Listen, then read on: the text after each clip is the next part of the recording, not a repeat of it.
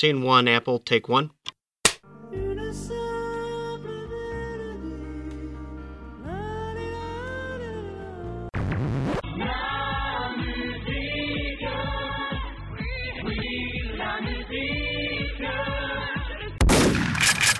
Et bonjour à toutes, bonjour à tous, bienvenue dans ce nouvel épisode de La Mélodie du Bonheur. La Mélodie du Bonheur où chaque semaine, ou presque, puisqu'on a fait une petite pause la semaine dernière, vacances oblige et disponibilité oblige, mais sinon presque chaque semaine, donc je disais, on vous parle d'un album euh, pour vous en livrer notre avis en général relativement positif et surtout vous dire du coup pourquoi on a aimé cet album.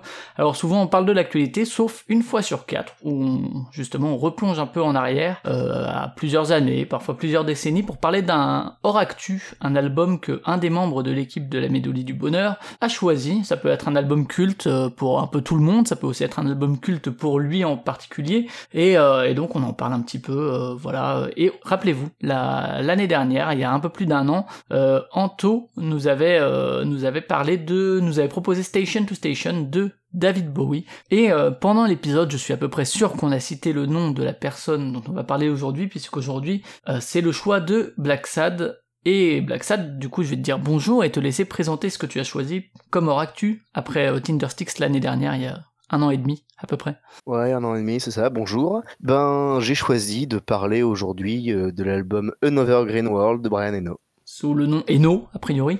Eno, euh, oui, En tout cas au début.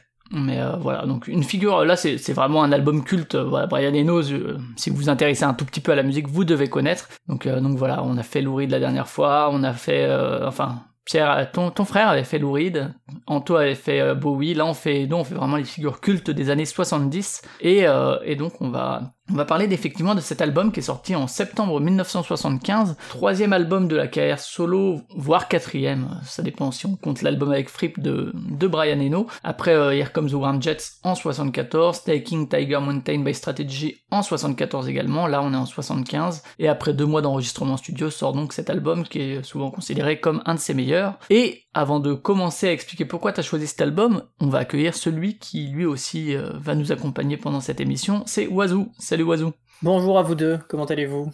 Écoute, ça va, ça va. Et toi, ça va? Ça va tranquille. Petite pause dans Fire Emblem pour un petit podcast. Mais littéralement, puisque j'ai dû interrompre mon début de New Game Plus pour, euh, pour ce podcast. Peut-être une recommandation de fin d'émission. Peut-être. Si ce n'est pas celle-ci, ce sera une prochaine. Euh, donc, euh, donc voilà, on va, on va en parler, mais comme d'habitude, quand on fait un actu, euh, on commence toujours par demander à la personne qui a choisi cet album, parce que quand même, enfin, on a tous beaucoup d'albums dont on aimerait parler, qui font pas partie de l'actualité, forcément, et voilà, on choisira est parfois un peu, un peu difficile. Alors, du coup, toi, Black Sat, pourquoi est-ce que tu as choisi Brian Eno, et parmi les, les multiples albums quand même assez qualitatif de Monsieur Eno, quelle que soit d'ailleurs la période. Euh, pourquoi spécifiquement Another Green World? Déjà Brian Eno, juste c'est c'est un de mes musiciens, un de mes des créateurs de musique, parce que lui je dis pas musicien, préféré, vraiment il y a un truc dans sa musique que je retrouve qui est incroyable, et ça a été quelqu'un dont la musique a été très importante pour moi. en gros, en gros il m'a ouvert à la musique électronique, quoi c'est en découvrant ses compositions au synthé, sa musique ambiante, que je me suis vraiment plongé dans la musique électronique et, que, je me suis mis à l'ambiante. Hein. Je suis pas un fan absolu d'ambiante, mais j'en écoute pas mal. Et c'est grâce à Brian Eno, quoi. Et j'ai choisi Nevergreen World en particulier parce que je pense que c'est celui dont c'est le plus intéressant de parler. C'est vraiment l'album charnière. C'est lui-même lui-même pense que c'est un des albums les plus importants de sa carrière. Et c'est vrai, quoi. Parce que pour moi, c'est, euh, je pense sincèrement que c'est l'album le plus important de sa carrière. C'est vraiment l'album charnière où il va vraiment faire évoluer sa musique vers le Brian Eno qu'on connaît aujourd'hui. Oiseau, toi, Eno, tu l'as découvert comment? Enfin, on l'a forcément tous un moment découvert en, en fouillant les albums cultes, j'imagine, mais. Euh. Bah, moi, je pense que je l'ai découvert aussi avec euh, Another Green World sans, sans trop de surprise parce que c'est effectivement son album le plus plébiscité euh, et c'est assez étrange. Je me demande ce qui historiquement en fait a favorisé ça. C'est ce qui s'est énormément vendu, etc. Parce que je, je bah, apparemment pas, je crois pas. Il me semble pas que ce soit un gros succès euh, en termes Brian de n'a jamais vendu beaucoup d'albums. Hein, de, toute façon, objectivement, ils vendent des, ils vendent des très très. Oui, oui, c'est sûr. Mais disons qu'il s'est pas, il s'est sans doute pas mis en en vendre plus euh, quand il s'est vraiment mis à l'ambiance. Quoi. ouais, c'est sûr. Mais surtout aussi, je dis vendu pas beaucoup d'albums, c'est à relativiser parce qu'à l'époque, un album qui se vend à 40 000 exemplaires, ça se, ça se vend très peu. Donc, euh, oui, bah voilà, oui, il n'y euh, avait pas Spotify. hein. et dis-toi, et, et encore, faut, faut se dire aussi, euh, rappeler aussi quand même que c'est pas non, enfin, j'exagère un peu en disant qu'il vend pas parce que faut rappeler quand même que par rapport à la musique que ça fait, euh, le premier, son premier album solo qui était euh, Air Come the Warren est quand même tombé à la 22e place, je crois, du top euh, des albums britanniques, ce qui est quand même impressionnant vu la musique que c'est et vu à quel point les, tra- les, les charts étaient trustés par des mastodontes. Même si, on va le dire hein, plusieurs fois, mais il avait déjà travaillé ailleurs. Enfin, son nom n'était pas inconnu quand il est arrivé avec Here Comes the Warm Jets, quoi. Enfin, euh, Mais du coup, ouais, donc Oiseau, tu disais, tu as découvert avec Another Gun World. Exactement. Et moi, je m'interroge pour, enfin, je, m'interroge quand même pas mal pour euh, au fait que ce soit effectivement l'album de référence de Brian Eno qu'on cite parce que, euh, alors certes, il est très facile entre guillemets à écouter. Et je pense que c'est à, la- fois plus accessible que ses premiers albums qui sont peut-être un petit peu plus perchés en termes de, de rock arty, glam, machin, et en même temps euh, forcément moins euh, à fond dans l'ambiance que ce qui a pu être fait après. Mais moi, je m'interroge quand même parce que c'est vrai que j'ai- je sais pas si je verrais quand même cet album comme un, comme un album charnière. Moi, j'ai l'impression qu'il est peut-être plus. euh, c'est presque plus une espèce de d'escale. euh, je sais pas, j'ai presque l'impression qu'il a fait un détour à un moment, mais que c'était pas. Enfin, on aura l'occasion d'en parler. C'est, pas la peine de rentrer tout de suite dans le vif du sujet. Ouais, mais... je pense qu'on en parlera il y pas a, mal. il y a moyen qu'on soit pas tout à fait d'accord avec Valentin sur, euh, mais ce sera intéressant du coup sur euh, sur le rôle qu'a cet album dans sa discographie. Ouais, je je m'arrête là parce que c'est vrai que. Ouais, moi, moi de mon côté, je pense que je l'ai découvert, euh, je sais pas quand, quand j'ai découvert, sûrement dans le début des années 2010, parce que c'est un passage forcé, euh, je faisais un peu les milliers albums, etc., pour voir un peu les, les albums de référence, et forcément les premiers albums de Eno y sont. Et à, à vrai dire, euh, Eno, c'est pas un... Enfin, j'avais bien aimé à l'époque, notamment Before and After Science, qui est, je pense, encore une fois, mon, toujours mon préféré. Là, j'ai réécouté un petit peu pour préparer l'émission. Du coup, peut-être que ça ira dans la direction dont tu parles, peut-être du fait que c'est peut-être euh, juste euh, un petit virage euh, dans sa carrière, plutôt que vraiment une grosse direction prise avec cet album. Mais, mais en tout cas, euh, ouais, Another World faisait forcément partie de ces albums euh, à écouter une fois dans sa vie, les fameux, et m'avait beaucoup plu, mais euh, contrairement à Bowie, pour faire une comparaison, c'est pas un artiste vers lequel je reviens souvent en fait. Alors, euh, il y a sans doute plein de raisons à ça, mais peut-être parce que justement tous ces travaux d'ambient euh, jamais convaincu plus que ça, euh, tous les ambient notamment. euh. Et du coup, j'ai j'ai tendance à, à pas forcément revenir vers Eno. Là, j'étais content d'y revenir parce que ça faisait très longtemps que j'avais pas écouté. Du coup, c'est toujours très agréable, quoi. Enfin, cet album est toujours très bien, donc euh, peut-être encore mieux qu'à l'époque quand je l'avais découvert. Mais donc voilà pour moi ce qui est de ma découverte des, de l'artiste et de l'album. Mais tu l'as dit, Valentin, on va un peu avancer quand même et passer le premier extrait de cette émission. Et euh, là, on n'a pas fait d'exception comme on l'a fait ces, ces dernières émissions. On a pris d'abord un, un, un extrait un peu plus ancien et deux extraits de, de l'album dont on parle aujourd'hui. Et du coup, pour commencer, tu nous as pas pris justement un, extrait ni de sa carrière euh, avec d'autres artistes, ni euh, de son album avec Fripp, ni de son tout premier, puisque t'as pris un morceau de Taking Tiger Mountain, celui qui vient juste avant. Est-ce que tu veux nous en dire plus? Ouais, non, juste dire que moi j'avais envie de prendre un extrait de Tiger Mountain et pas du premier album parce que je, je sais pas pourquoi, euh, je trouve que Tiger Mountain est- c'est pas sous-estimé, mais en tout cas je le trouve vraiment meilleur que le premier album, que Here Comes the Warm Jets. Les deux sont excellents, hein, mais moi je, trouve vraiment, euh, je préfère largement écouter Taking Tiger Mountain aujourd'hui que euh, the Warm Jets. Et puis juste pour aussi c'est intéressant, c'est de voir que du coup c'est un morceau qui est sorti peut-être six mois avant que l'album dont on va parler aujourd'hui sorte et qu'il y y aura une transformation radicale mais c'est aussi pour voir que le début de la carrière de Eno n'est pas du tout axé sur l'ambiance, les synthétiseurs, etc. Il y a des synthétiseurs, il y a des traitements électroniques, mais c'est pas le principal, c'est pas l'essentiel de sa musique. L'essentiel de sa musique, c'est aussi, c'est essentiellement du rock, glam, expérimental, psychédélique, euh, psychédélique dans l'idée plus que dans la musique, arty. Et c'est ce qu'est ce morceau qui s'appelle, euh, qui est un extrait de Back in Judy's Jungle. Très bien, et ben c'est parti donc pour Back in Jolly's Jungle.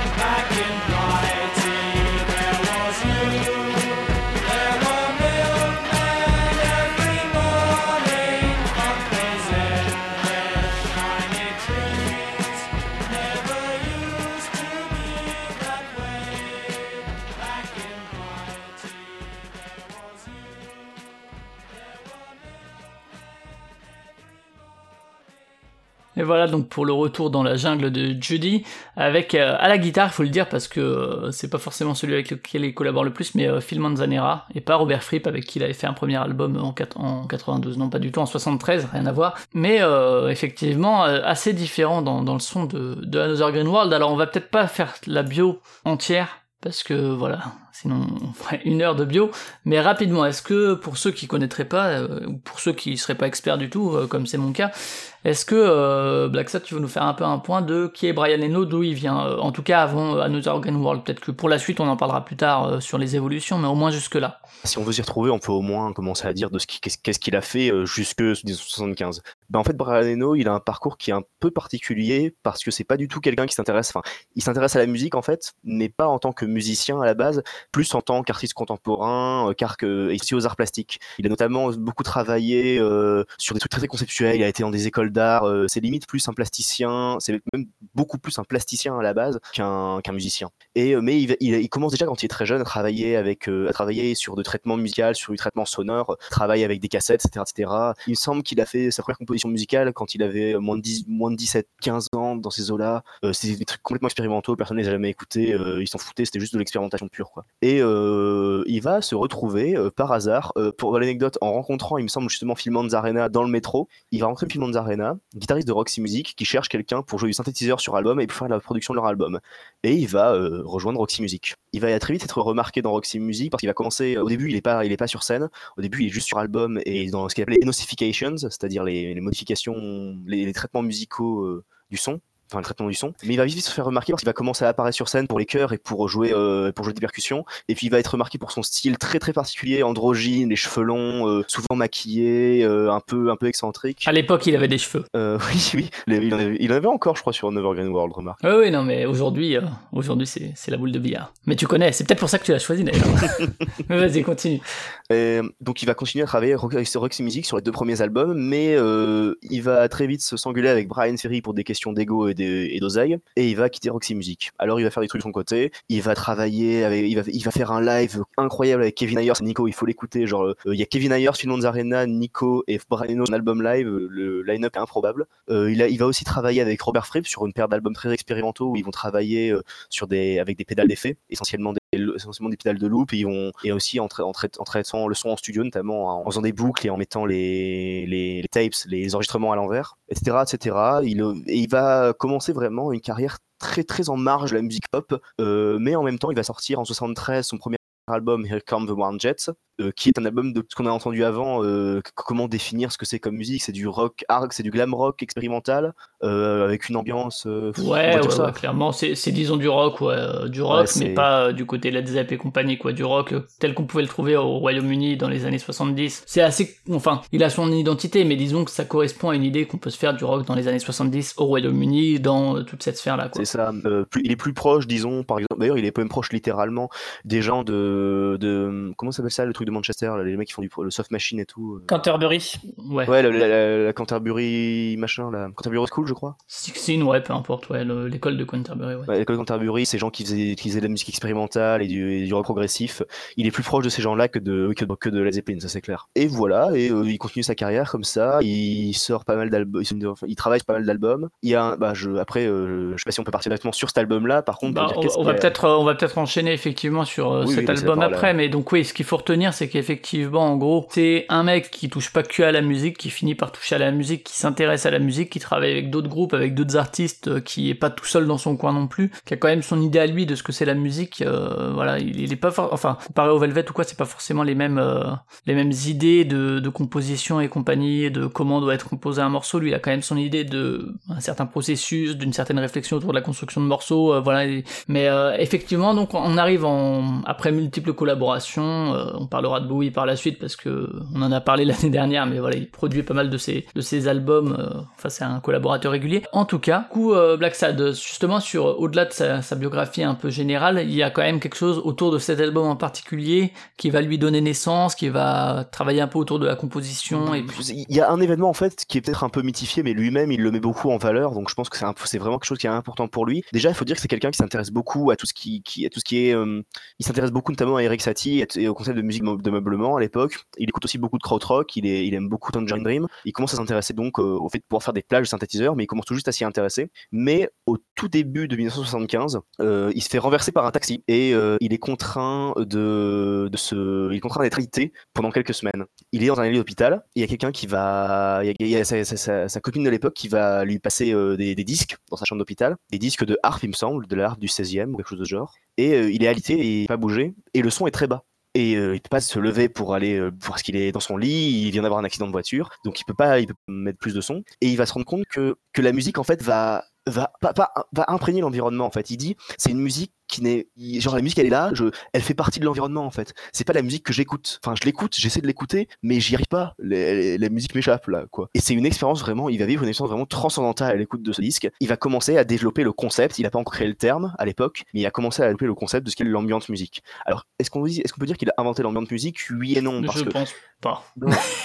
non parce que Tangerine Dream faisait la même. Tangerine Dream tu lui dis que c'est l'ambiance. Ouais, te et puis même il y, a- il y a plein de groupes, enfin de, de trucs ambiants dans les années 60, je pense. euh, Et puis, puis Satie, puis même la musique, la musique de chambre, euh, est-ce que finalement c'est pas pas le concept déjà de l'ambiance, euh, c'est parce que c'est pas déjà l'ambiance dans la lettre, mais en tout cas il va commencer à développer conceptuellement le concept d'ambiance et c'est quelque chose qui va être super important et il va commencer à travailler dessus sur Grand World. C'est le premier album sur lequel il a commencé à développer des choses, euh, des choses nouvelles à partir du synthétiseur notamment. Ouais, parce que c'est vrai que c'est, enfin, ce que ce que tu dis, c'est effectivement cette expérience, qu'elle soit mythifiée ou non ou quoi, c'est essayer de faire en sorte qu'il y ait tout un environnement qui te prenne toi euh, en tant qu'auditeur ou euh, que compositeur peut-être, et que tu arrives à créer une espèce de, de sentiment global qui n'est pas que le résultat de la composition musicale, mais que tu crées en fait tout un environnement sonore qui se, qui fasse un avec l'environnement euh, réel pour te donner une espèce d'expérience totale de cet environnement réel, donc ce lieu, ce, ce son, cet endroit, ces sensations, peut-être cette température, que sais-je. Voilà, enfin, il y a tout ça qui se mélange à moitié.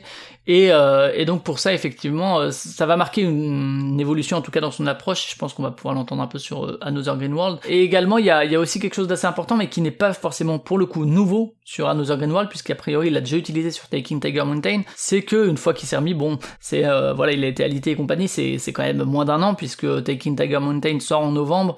Another Green World est composé en juillet, août, euh, mais quand même un truc, c'est justement cette composition autour des euh, des stratégies obliques, les obliques strategies, qui sont un jeu de cartes où en fait c'est c'est, euh, j'ai pas envie de dire que c'est comme des cartes de tarot parce que c'est un peu, ça serait un peu les les mettre au même niveau, mais c'est cette idée, c'est qu'en fait t'as des cartes qui, c'est un, un jeu d'à peu près de plus d'une centaine de cartes, entre presque 150 cartes, je crois, 113, voilà. Et en fait, c'est des jeux qui te donnent des grandes orientations, soit des dilemmes, soit des choses qui peuvent donner, li- enfin, libre cours à des interprétations assez variées. Et donc lui, il s'était mis comme contrainte de composition de partir de une carte ou peut-être plusieurs, ça je sais, je sais plus les détails, mais en tout cas de prendre ces cartes comme base de la composition et donc de se dire ah ben on va tirer les cartes et puis euh, on va se mettre cette contrainte là, ce qui est assez, euh, enfin c'est de la création sous contrainte comme peut y en avoir dans plein plein de médias et dans euh, plein d'artistes musicaux, mais je voulais rebondir Black Sad là-dessus sur ce, ces stratégies obliques. Juste pour préciser que c'est d'autant plus pertinent de les avoir utilisés que il avait décidé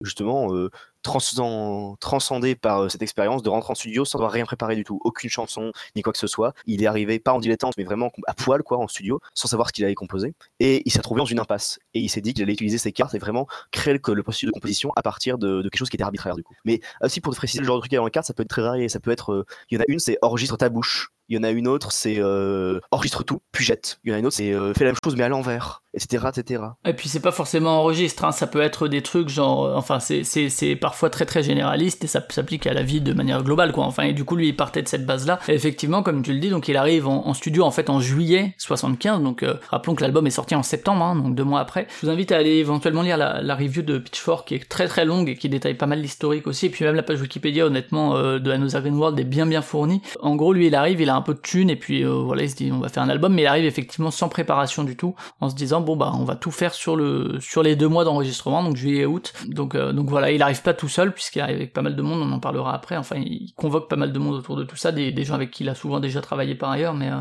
mais donc voilà c'est quand même assez particulier euh, ce moment entre Taking Tiger Mountain et Another Green World. Et peut-être Oiseau sur le sur le style parce que justement tu disais toi que pour toi Another Green World n'est pas forcément une étape euh, par vers justement la musique ambiante telle qu'on la connaît avec euh, plus tard la, que ce soit les, le- son travail avec Cluster, son travail avec Discrete Music qui sort la même année que Another Green World, ou tous les ambient, euh, Music for Airports et compagnie. Si tu devais situer un peu di- discographiquement, où est-ce que ça se situe en termes de genre et compagnie, quoi, cet album? Bah, c'est pour ça que moi je, le vois effectivement comme quelque part quand même comme une étape logique, mais c'est-à-dire que je le vois pas comme euh, l'album qui a euh, l'album qui chez Eno a préfiguré ses, tra- ses travaux ambiants ou même les travaux ambiants en soi. euh, J'entends bien effectivement l'histoire euh, de la naissance de l'album a l'air de, de- de laisser penser ça, mais c'est vrai que moi je, de la manière dont je, je le recevais, euh, je trouve qu'il y a quand même déjà une très grande différence entre ce qu'on peut entendre sur Another Green World et ce qu'on peut entendre sur euh, Green, euh, Discrete Music et, et ce qu'on peut entendre euh, encore, encore plus sur Music for Airports, Music for Films et compagnie,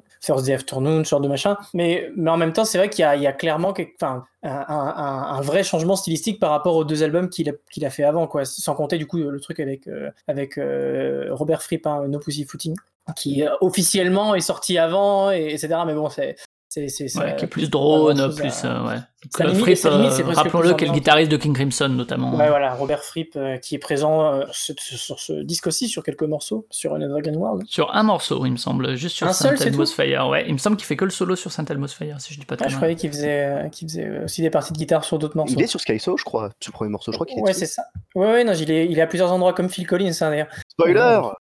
Spoilers. Mais, mais du coup, ouais, ce que je voulais dire, c'est que il y a, en fait, il y, a des, il y a des traces effectivement de ce que faisait Ino avant, le côté plus euh, voilà art pop, euh, glam, euh, glam rock et compagnie, sur euh, justement sur des morceaux comme euh, Sky So, qu'on va peut-être pas tarder à passer d'ailleurs, et des morceaux comme euh, le- comment il s'appelle, I Come Running to Zion. Bah, I'll Come Raining. I- tout I simplement. come- simplement.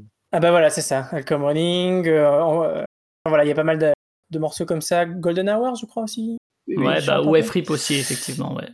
Mais il y a, que, mais, il y a déjà souligné qu'il y, a- il y a que 4 ou 5 morceaux euh, où il chante sur l'album, alors Mhm. que l'album compte 14 morceaux déjà. Oui, c'est ça. Mais, euh, mais du coup, le reste, euh, le reste, par exemple, par rapport à ce qu'a pu faire euh, Brian en termes de vraiment musique ambiante, musique euh, euh, qui, se, qui se fond voilà, dans le- dans l'environnement, je trouve que là, pour le coup, euh, je, je le sens pas trop quand même sur, ce, sur, cet, sur cet album parce que les morceaux qui sont du coup plus instrumentaux, qui, qui ont sans doute garanti la.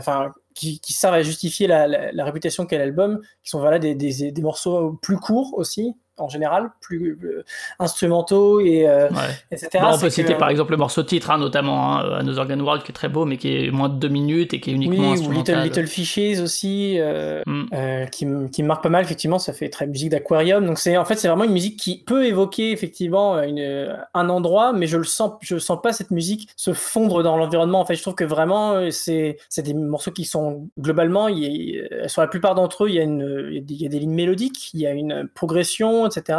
Mm. C'est pour ça en fait, j'avais vraiment l'impression d'entendre un album dont, alors si on fait exception de abstraction pardon des morceaux, euh, des morceaux chantés qui effectivement rappellent un peu plus euh, ce qu'il a pu faire avant. Mais euh, les morceaux instrumentaux, j'ai vraiment plus l'impression d'entendre justement des petites, des, des petites compositions instrumentales avec faites toutes main. Effectivement, je pense qu'on ne devait pas entendre euh, euh, grand chose à l'époque qui ressemblait à ça. Et je pense que il y a un vrai côté visionnaire ou euh, en tout cas créatif et novateur euh, dans cet album. Et, euh, et, et pour le coup on sent qu'il a qu'il a euh, complètement renouvelé sa manière d'utiliser les instruments qui étaient peut-être déjà présents dans les albums précédents je sais pas. J'avoue que je connaissais pas trop Taking Tanger Mountain et Comme The Warm Jets, ouais. Here Comes the Warm, Warm Jets voilà. Donc je, je me rends pas trop compte si c'est les mêmes sonorités vu que je, je les maîtrise moins que, que celui-là mais, mais on sent qu'il a effectivement, euh, il faut que j'arrête de dire effectivement toutes les 5 secondes, mais il- on sent qu'il a euh, repensé sa manière de faire les choses. C'est juste que je pense qu'il a- il en est pas encore au stade de faire euh, vraiment de la musique ambiante comme il a pu en faire après. Quoi.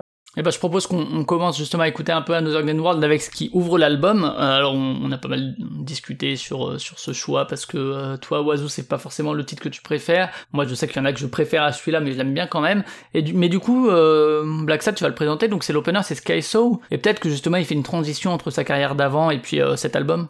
Ouais, du coup, c'est Sky So, euh, et c'est le premier morceau de l'album. Et euh, bah, du coup, c'est l'occasion de présenter un truc qui est intéressant c'est que, comme sur, ses précédents- albums, il y a beaucoup, beaucoup de, gens sur cet album. Il y a, des gens connus. Il y a, y qui va jouer du violon sur la fin du morceau. Il y a Phil Collins qui est à la batterie. Il y a Percy Jones qui était, euh, qui est un grand guitariste de jazz fusion. Il y a pas mal de guitaristes il y a pas mal de, gens de studio qui sont relativement connus. Donc voilà, c'est intéressant. Juste, euh, c'est un line-up complètement improbable cet album. C'est qu'un détail, mais j'adore euh, j'adore euh, j'adore le savoir. Et ouais, non, c'est pour dire que c'est vraiment un, un morceau très intéressant parce qu'il ou- il ouvre l'album euh, avec une flamboyance incroyable déjà, et on sent déjà qu'il y a quelque chose euh, qui, il y a quelque chose de conceptuel derrière dans, dans, la façon d'ouvrir l'album avec ce morceau en particulier. J'en parlerai plus après, mais vraiment ce morceau-là, vraiment pour moi, ça, ça annonce la couleur directe. En apparence, on est toujours sur euh, on, sort, légèrement de, des sentiers battus auxquels nous avait habitués, mais en fait, il y a déjà quelque chose qui change complètement à ce moment-là. Eh ben, on y va pour Skyso.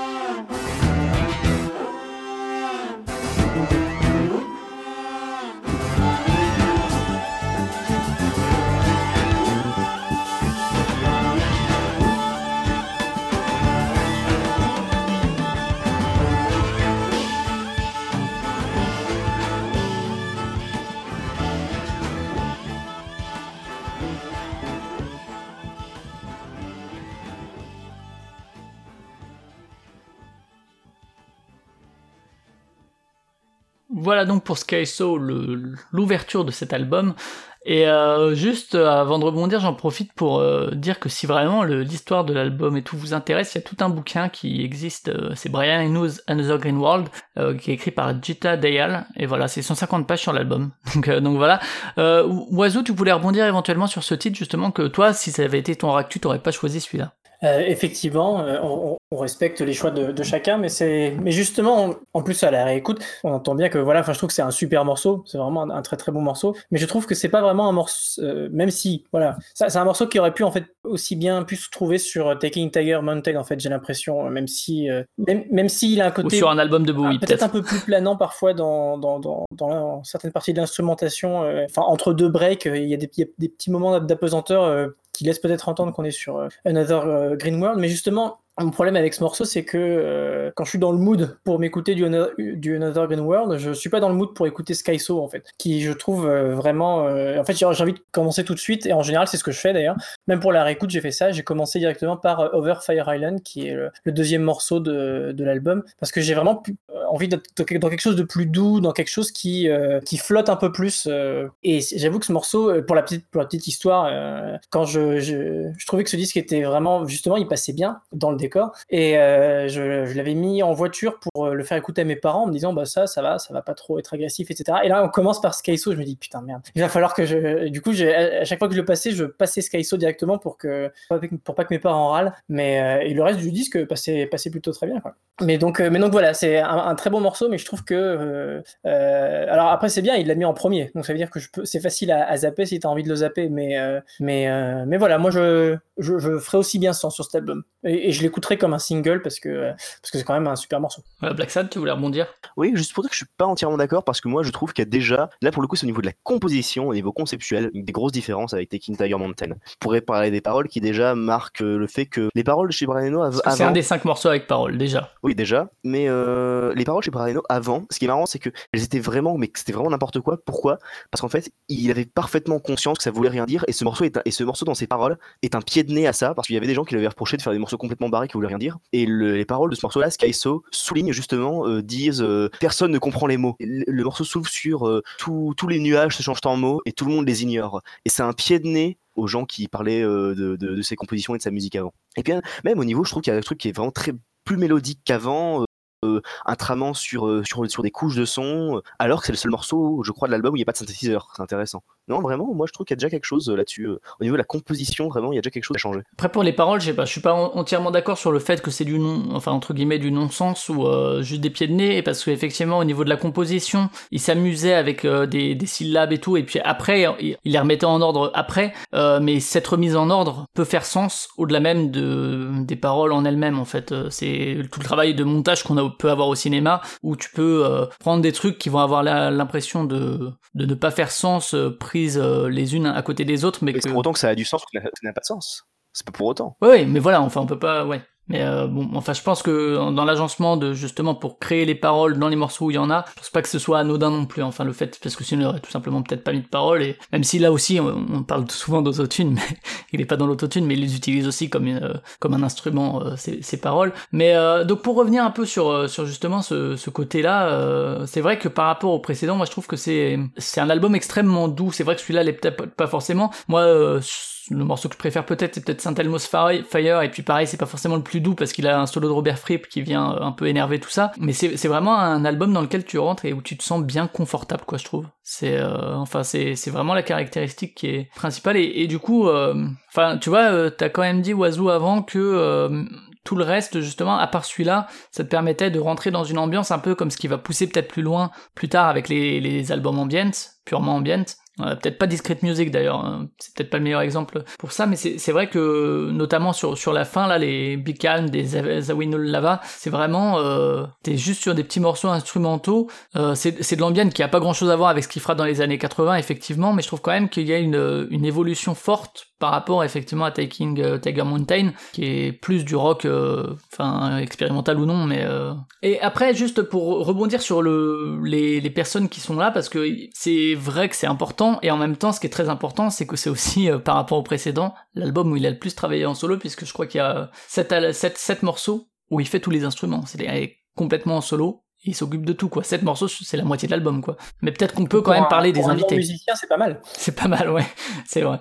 Et euh, effectivement, Phil Collins, qui était déjà là sur, euh, sur l'album précédent. Oiseau, toi, tu, je sais pas si t'as un commentaire à faire sur ses présences, si on les reconnaît, si euh, t'as une vision sur comment est-ce que ça a pu s'inclure dans la composition, ou si c'est juste des exécutants. Euh, bah, je les connais pas tous non plus. Euh, J'avoue qu'à l'époque où j'ai connu euh, cet album, j'étais déjà pas mal fan de King Crimson, donc ce qui m'importait c'était de reconnaître les parties de, de Robert Fripp. Ça, c'est un, très bon choix, Robert Fripp, parce que c'est quelqu'un qui, euh, c'est un guitariste qui est certes est très technique dans le sens où il sait faire plein de choses différentes, mais euh, il est très très fort pour justement s'adapter à ce qu'on lui demande. Et, c'est je pense que c'est un des guitaristes les plus euh, versatiles de l'histoire, de l'histoire du rock, des guitaristes en général même, parce qu'il est, capable de, sortir des sons vraiment très différents et de les adapter selon les, les endroits où il passe. Et en fait, c'est pas c'est pas si facile que ça de, de le reconnaître comme ça en disant ah tiens cette partie guitare ça, fait penser à Fripp parce que justement c'est parfois il efface presque sa personnalité en se disant bah voilà je vais juste essayer de faire ce qui va bien pour le morceau et on se retrouve avec le morceau euh, le, fameux solo de euh, Saint Elmo's Fire qui est euh, qui, voilà, qui est resté célèbre on, l'écoutera pas aujourd'hui mais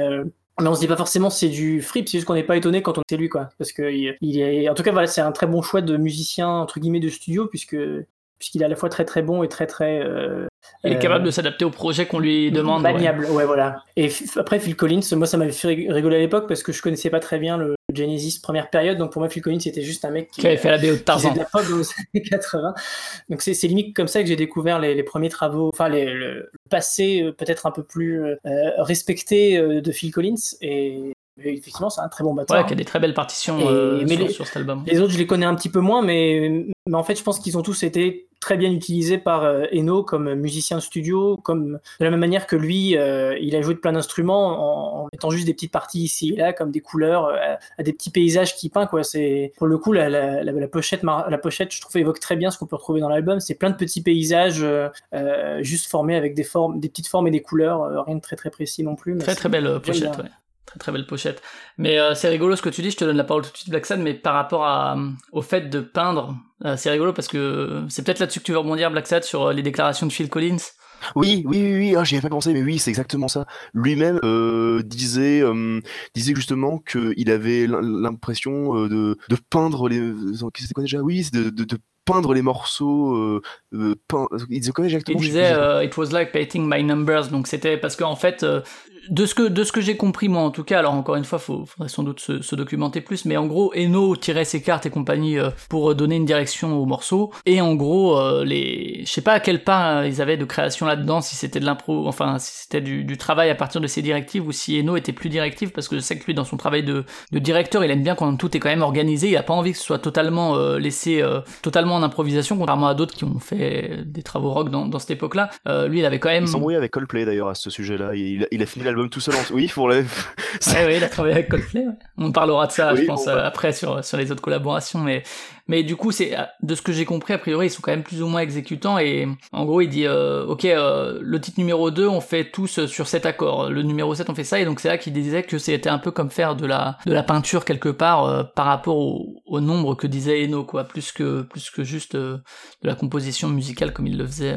Par ailleurs, quoi, enfin, comme ils avaient l'habitude de le faire. Mais euh, tu voulais rebondir peut-être sur autre chose aussi, sur, euh, sur les musiciens? Ouais, non, pas tant sur les musiciens, mais c'est marrant parce que parler, de peinture de la part de quelqu'un qui se dit non musicien et qui est avant tout plasticien. C'est quelqu'un qui a une approche de la musique qui est très différente, euh, qui est très différente de beaucoup d'artistes. Quoi, il a, une approche, de la musique qui est beaucoup plus conceptuelle, avec beaucoup plus de recul. Euh, et puis juste pour dire sur la pochette, pour l'anecdote, c'est une, c'est une peinture par un, par un, par un homme qui était un enseignant d'Eno, Tom Phillips, je crois. Et si vous regardez la pochette, sur la droite, il y a un monsieur avec des cheveux longs et avec une espèce de, casquette rouge.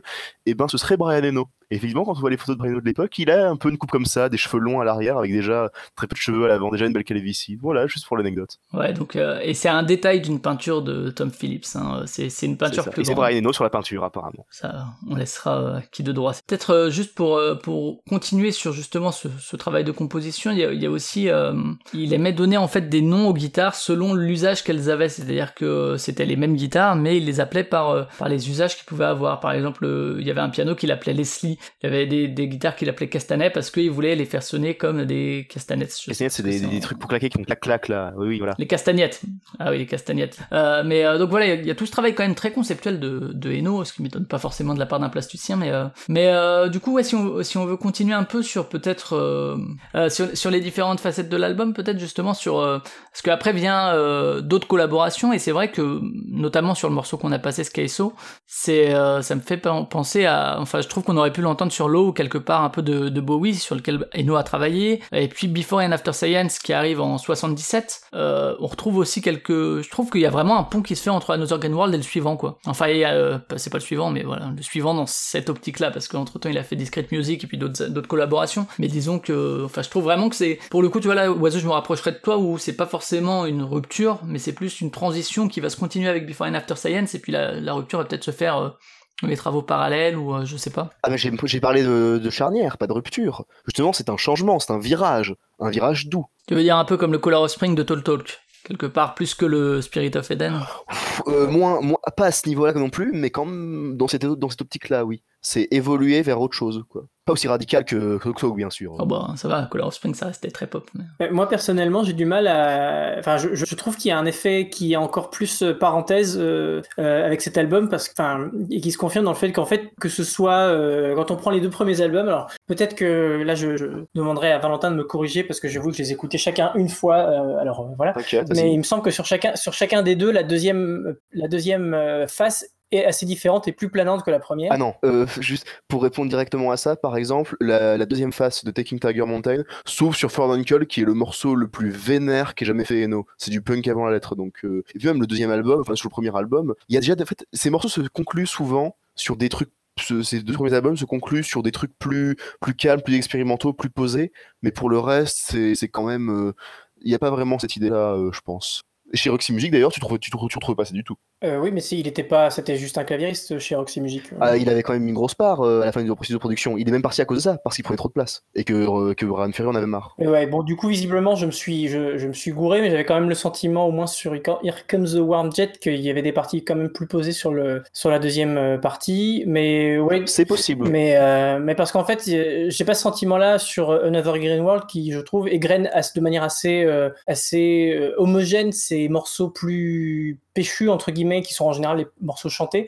Ouais, Et, euh, Golden Hours, on peut dire, ouais, on ouais, peut dire euh. Saint Elmo's Fire. Alors que justement, il, il, se, il se remet à faire ça sur euh, Before and After Science, qui pour le coup est beaucoup plus extrême, où là c'est vraiment une phase qui est quasiment ambiante, alors qu'une première phase est beaucoup plus pop. Mais, mais bon, visible, je peux me tromper hein, euh, par rapport à ce qu'il faisait avant. C'est pour ça que j'ai l'impression que j'ai vraiment l'impression qu'il est dans une, sa petite bulle quand même. Même s'il il est, c'est une étape logique, je trouve qu'il est quand même un petit peu dans sa petite bulle. Euh, Another Dragon World en termes stylistiques. Ce qui, ce qui, ce qui m'étonne d'ailleurs un peu, c'est que moi, Before and After Science, c'est mon préféré parce que justement, même si la deuxième phase, notamment l'enchaînement de Jolly Wills et By This River, qui vraiment est, est merveilleux, il y a quand même un côté très euh, pop, euh, pop rock en tout cas, ou rock dans, dans son approche, c'est-à-dire avec euh, des choses, auxquelles- enfin, pas uniquement ambiantes, même a une grosse part d'ambiante, mais Mhm. Et en même temps, c'était pas la même période où il faisait les- euh, la trilogie avec, euh, avec c'est la période de la trilogie berlinoise, bien sûr. mais- est construit exactement de la même manière que Before and After Science. Ouais, ouais, clairement. Mais ce qui m'étonne, c'est que du coup, je préfère euh, les morceaux plus calmes de Before and After Science, alors même que ce qui fait que c'est mon préféré, c'est que c'est pas totalement ambient. Enfin, c'est une espèce. C'est parce que c'est pas le même ambient, encore une fois, que, que ces albums les plus ambient. Mais, euh, mais euh, après, je sais pas si vous voulez rebondir sur euh, autre chose en termes de parler de certains morceaux qui, qui vous marquent ou quoi euh, spécifiquement. Euh, moi, je sais qu'il y a, je l'ai dit, Saint Elmo's Fire, Golden Hours, qui euh, au niveau du, du clavier est presque plus dans dans une autre influence de de, de Eno et avec les, enfin, il collabora aussi avec du plus proche de la musique un peu minimaliste à Steve Reich et compagnie au niveau du clavier, assez spécifique en termes de de clavier, quoi, je trouve. Mais euh, Black Sad? Moi, c'est sur Be Calm que ça m'a choqué. Je me suis dit en l'écoutant aujourd'hui, euh, le, le- le piano de Be Calm, t'enlèves, tu, mets, tu prends juste le piano, t'enlèves les, t'enlèves les couches derrière. C'est du Part, quoi, mais c'est ultra minimaliste. euh, quelques notes sur. C'est c'est vraiment. C'est déjà de l'ambiance, en fait. C'est assez impressionnant. Et toi, Wazoo, t'as d'autres morceaux comme ça dont tu voudrais, que tu voudrais évoquer éventuellement? Euh, bah, pas spécialement parce qu'en fait, euh, Saint Elmo's Fire aussi, c'est celui qui. Mais c'est le premier à avoir mar- vraiment marqué sur, euh, sur l'album. Euh, Ouais, il y a les, les petites touches de clavier au-delà même Ouais, du solo. non, c'est ça. Il n'y a pas que le solo, même si, voilà, effectivement, il y a un moment où tu réalises que le, le solo ne va jamais s'arrêter. Justement, en fait, c'est à part, euh, à part quelques morceaux qui pop, le reste, pour le coup, euh, et là, il a assez bien réussi son truc, hein, mais se fondent un petit peu dans le paysage. Donc moi, j'ai des réminiscences de voilà, j'ai le Little Fishes qui me marque toujours avec sa, sa c'est difficile à décrire, mais voilà, pour le coup, on, on se sent vraiment dans une espèce de petit aquarium surréaliste. euh, et voilà, mais c'est vraiment, euh, j'ai pas de, de petits highlights à, à souligner. Genre, euh, je préfère ce morceau-là, je préfère ce morceau-là. À part, je trouve, voilà, euh, c'est Demon's Fire, mais sinon, euh, sinon c'est vraiment un, un- voyage dont j'aime de la même manière à peu près chaque étape. Moi, je noterais aussi une Dark euh, qui, qui me faisait penser tout à l'heure quand je l'aurais écouté au Cure et je regardais s'il avait collaboré avec eux et finalement non au Cure des, des tout débuts de 17, enfin pas des tout débuts mais de 17 Seconds et Sombre Reptiles aussi, euh, qui est un peu dans la même veine et où les, percus aussi sont utilisés d'une certaine manière, enfin euh, dans, dans tout l'album qui est assez, assez ouf. Mais on va passer au dernier extrait de cette émission quand même, même s'il y aurait beaucoup à dire. hein. Encore une fois, il y a Jita qui a écrit 150 pages dessus, donc c'est qu'il y a des choses à dire, Jita Deyal. Euh, mais on va passer au, donc dernier extrait qui est, je crois, The Big Ship, euh, Black Sad, si je dis pas de bêtises. C'est ça. Bah, j'allais dire justement que c'était aussi l'autre extrait euh, que je retenais. J'ai tellement écouté ce morceau, je l'ai tellement écouté. C'est juste Brian tout seul avec plein de synthé. C'est et c'est magnifique vraiment. Parce que si Briano, on parle beaucoup, etc. euh, de, on parle beaucoup de son côté euh, musique expérimentale, on parle beaucoup de son côté ambiante, mais parfois il fait des trucs comme ça avec tellement d'émotions dedans et Ah oui, il y a oui. quelques morceaux comme ça. Je pense à Spider en Eye. euh, Bah, moi, je parlais de, je parlais de et By This River, je trouve que c'est très très Ouais, axé voilà. là-dessus. Ah, même Spider Night, même sur le dernier Ouais. morceau, je me souviens que Kamsu, qui a été intervenu quelques semaines, disait c'est la plus belle chanson du monde. The Big Ship, c'est une des plus belles chansons du monde, quoi. Il y a, il y a quelque chose, mais j'ai pas les mots pour dire euh, ce qu'il fait sur The Big Ship, quoi. Et surtout, en 75, je veux dire, personne faisait ça. Même, le- même les mecs du Kraut, ils faisaient pas trop ça. Il le fera plus tard, lui, avec des mecs du Kraut. Il le fera plus tard avec Cluster ou avec Harmonia. Ouais, mais à l'époque, franchement, c'est incroyable, vraiment, comme morceau. Et c'est donc The, The Big Ship. Eh un alors, voyage. Si tu, si tu n'as, si tu n'as pas les mots, laissons parler la musique.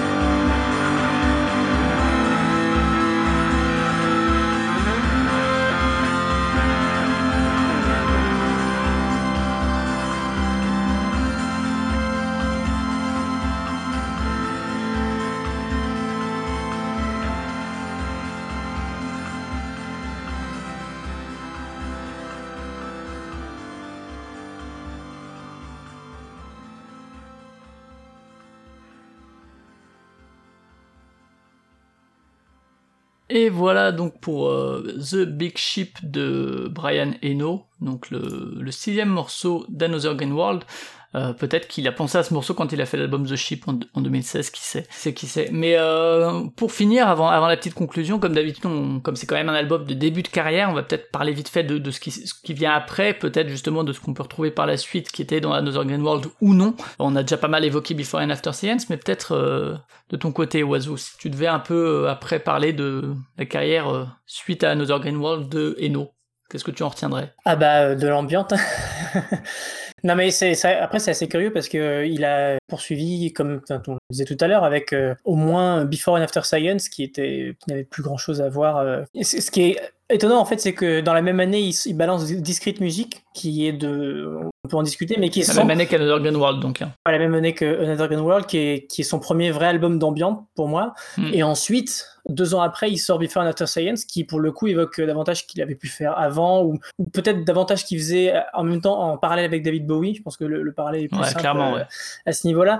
Et, et après ouais Ambient 1 Ambient 2 Music for Film enfin il y a qu'à voir ce qu'il a pu faire. Euh, je m'arrêterai sur euh, l'album qu'il a fait en collaboration avec euh, David Byrne le Ma- My Life in a Bush of Ghosts qui est qui à l'époque était un de mes albums préférés et, et qui est vraiment excellent mais mais après voilà c'est en fait beaucoup de collaborations avec euh, des types comme John Hassell il a fait peut-être plusieurs albums avec John Hassell Euh, au moins un avec Harold Budd euh, Force World, ouais. avec Daniel Lanois, euh, on l'a dit aussi avec euh, Harmonia et Cluster euh, de, de groupes émérites euh, du krautrock. Euh, Avec John Hopkins en 2010 et Abrams. Voilà, il a recollaboré avec euh, avec David Byrne, mais globalement, enfin, il suit vraiment quand il est en solo. En tout cas, il suit vraiment sa- son petit bateau ambiante. euh. Hmm. Peut-être que le un des seuls albums qui que j'ai écouté, en tout cas, qui euh, s'éloignait un peu de ça, c'était un de ses albums récents qui s'appelait The Ship, qui était sorti en 2016, euh, avec notamment une une très bonne reprise de je sais plus quel morceau de du Velvet je vais vous dire ça tout de suite c'était c'était I'm Set Free voilà euh, qui est sur, si je dis pas de bêtises, le, c'est sur le C'est la troisième partie de Fickelson, euh, un gros morceau de 25 minutes. Mais... Ouais, voilà. Mais en fait, c'était un, il tentait autre chose. J'avoue que je me souviens pas assez de l'album pour vous dire exactement quoi, mais en tout cas, il tentait autre chose. Et après, il est revenu l'année d'après avec Reflection sur euh, quelque chose, voilà, de, déjà de beaucoup plus ambiante. euh. Mais c'est très intéressant. En fait, euh, je, je l'ai j'ai un peu redécouvert la période ambiante de Eno, voire découvert tout court, parce qu'il y a pas mal de, de ces albums euh, des années 90 et 2000 que je connaissais pas du tout. Euh, avec euh, un, un énorme coffret qui est sorti cette année ou l'année dernière L'année dernière, peut-être Music qui for Installations. L'année dernière voilà c'est ça c'est musique musique for installation for installation qui en gros recoupe euh, regroupe la plupart des justement des musiques que Brian Eno a, a composées pour des installations et qui en fait ont donné des albums ou des hippies euh, derrière c'est vraiment super bien quoi. Si vous avez si vous savez pas trop par quoi commencer en, en ambiante chez Eno bon certes vous avez peut-être que les premiers albums ambiante 1 musique for film ambiante 2 c'est pas mal du tout. Mais euh, mais pour avoir quelque chose qui est déjà vachement plus poussé dans le dans ce que peut faire la musique ambiante je trouve que c'est vraiment pas mal d'avoir la alors la compilation est très longue mais euh, mais vous pouvez picorer un petit peu moi je, je retiens vraiment en tout cas le musique for installation euh, en 2018 euh, très bonne idée d'avoir compilé ça Très bien. Toi, euh, Black Sad, si tu devais faire un petit point sur euh, après euh, Another Gun World?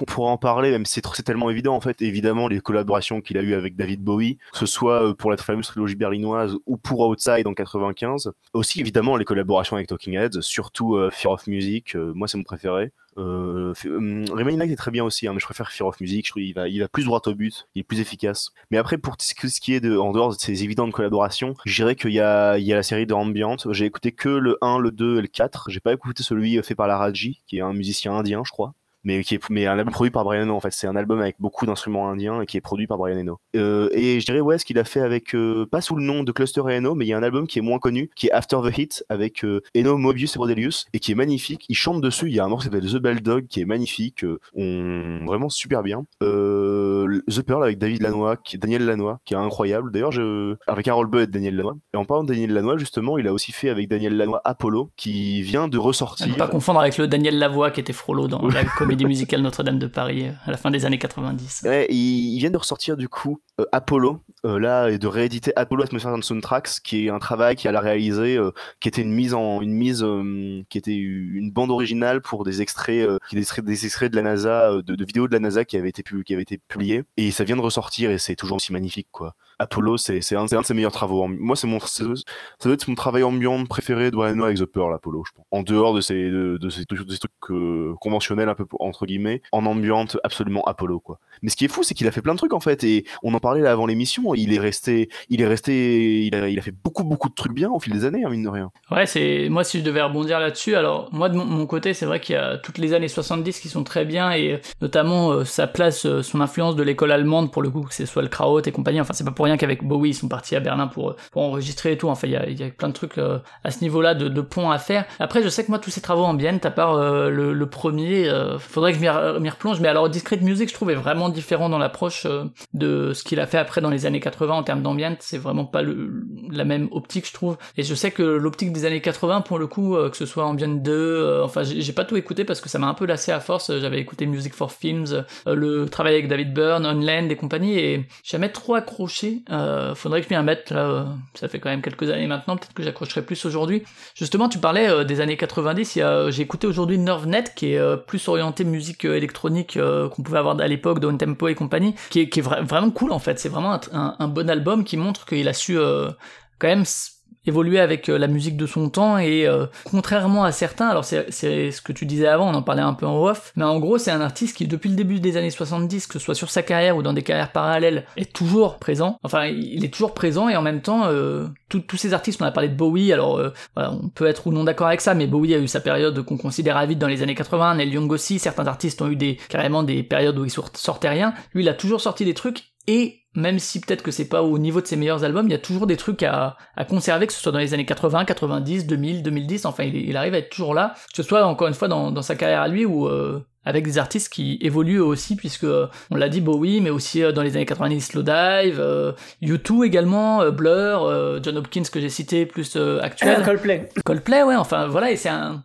enfin c'est, je trouve ça passionnant quoi. Enfin le mec, on, on parle des fois, là les, les dernières émissions, Oiseau tu disais, on trouve toujours les mêmes producers ou mas- au mastering et tout, bah lui c'est un peu pareil, mais sauf qu'il est tout le temps là pour aussi la production et je pense qu'il, pour le coup, il a une patte créative qui est, qui est indéniable quoi. Donc un artiste vraiment, enfin que ce soit dans, son travail personnel ou à côté, à creuser quoi. Même si encore une fois, moi j'ai pas forcément accroché à tout, mais euh, mais donc voilà pour ce qui est de la suite. Après moi, bah pour la conclusion, hein, euh, parce qu'on s'y dirige.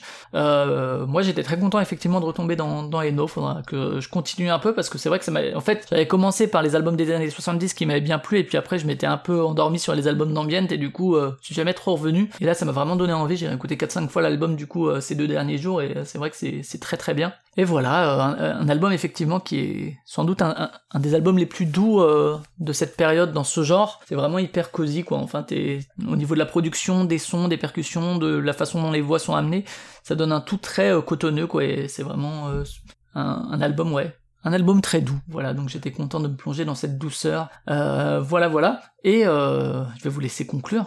Et à toi, en commençant par toi, peut-être, Oiseau. Euh, ah bah en conclusion, euh, j'avoue que j'aurais sans doute plus dû me, me replonger dans Uno pour être un peu plus utile pendant ce podcast. Euh, bon, on va dire que c'est la faute à Fire Emblem, mais, mais, mais tout n'excuse pas tout. Ils ont pas mis de, de la bande-son de Eno Euh, non, non, non. Par contre, euh, Loïc nous avait demandé de le dire. hein. Rappelons que c'est lui qui a fait le, le thème de Windows 95. hein. N'oublions pas.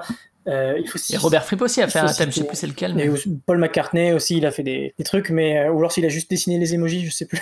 Mais, enfin, on peut Il a fait le son des emojis. le son des emojis, hein, c'est parfait. Mais du coup, euh, Brian Eno, c'est quand même très bien. Il faut le savoir.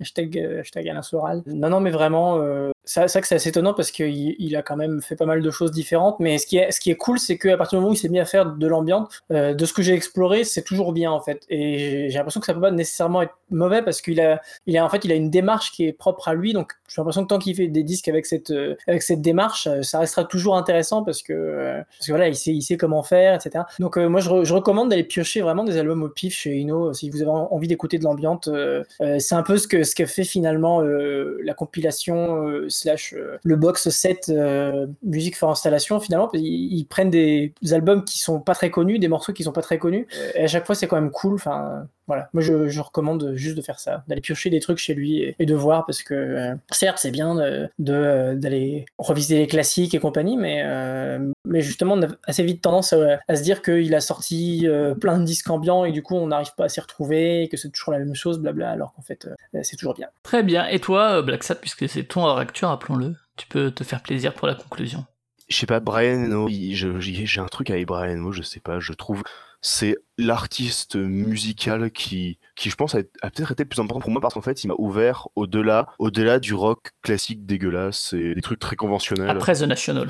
C'est discutable. Mais il y a un truc vraiment que j'ai avec Briano et surtout que Briano aussi m'a ouvert à d'autres choses, c'est-à-dire que il m'a fait comprendre déjà des trucs très conceptuels, vraiment des trucs très abstraits. Il m'a ouvert vraiment à, je dirais pas non plus que j'ai vécu des expériences transcendantales en écoutant Briano, quoique. Écoute, si t'avais vécu les mêmes expériences sexuelles que lui, euh, ça sera dans le off. Oh, euh, je, je- euh, beaucoup de, sexuellement, je sais pas, mais il a dû prendre beaucoup de drogue, beaucoup plus que moi, je pense. Et puis surtout sa, mu- sa musique, je veux dire, Unver Greenwald, c'est un album qui est d'une beauté, qui est d'une générosité, mais il y a tellement de choses sur cet album. Il y a du dark ambient, il y a, y a, y a des trucs ambient, il y a, y a du glam rock, y a, et tout est magnifique. Y a, c'est qu'un détail aussi, mais c'est c'est le premier album où il se met à chanter comme ça entre guillemets. Avant, quand il chantait sur euh, ses deux premiers albums solo, quand il chantait, en fait, c'était, il chantait faux, mais complètement. C'était vraiment du chant, chanter pour la déconne, il faisait n'importe quoi. C'est du chant qui était très maniéré. Et en fait, il a un chant que je trouve qui commence à, qui commence à mettre en place à partir de cet album-là, qui est magnifique et qu'on reconnaît tout le temps. Euh, Il y a pas, franchement, tu l'entends en fond dans tellement de trucs, tu l'entends en fond, tu sais que c'est Brian Eno.